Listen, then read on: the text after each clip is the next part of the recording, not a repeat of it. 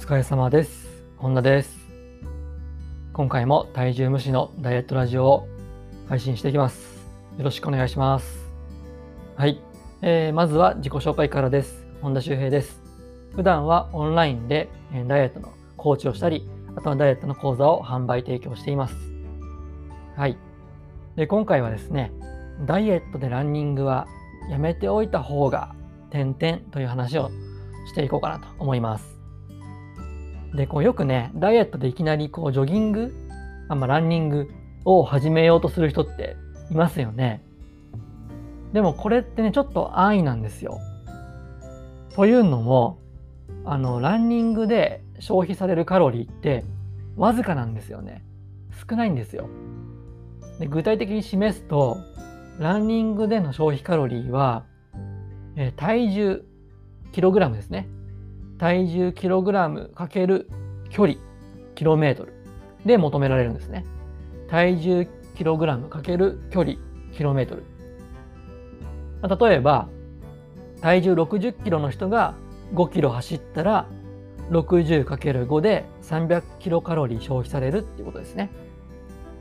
で、この300キロカロリーが多いか少ないかっていうことなんですけど、僕はその5キロ走るっていう労力、まあ、あと時間とかの割にちょっと少ねえなって思うんですよね。ちょっと言葉がね、あれでしたけど、少ないなって思うんですよ。まあ、少ねえなってね、思うんですよ。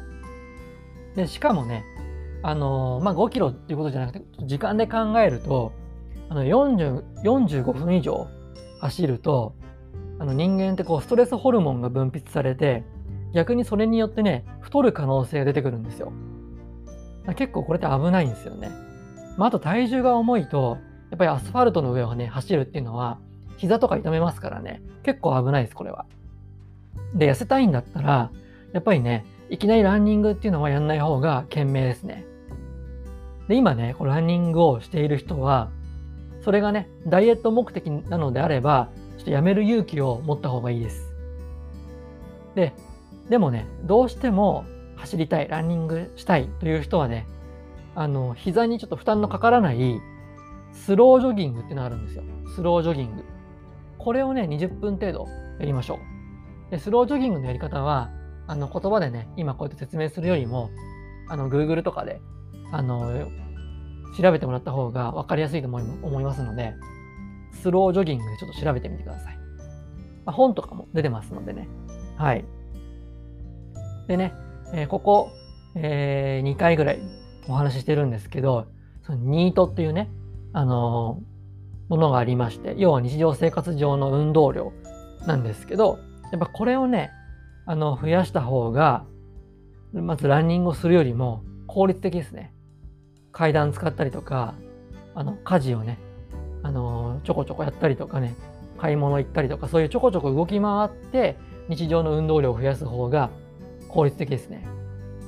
もうその方がやっぱはるかにね、こう楽なんですよ。はるかに楽なので、しかも痩せるからめちゃめちゃおすすめです。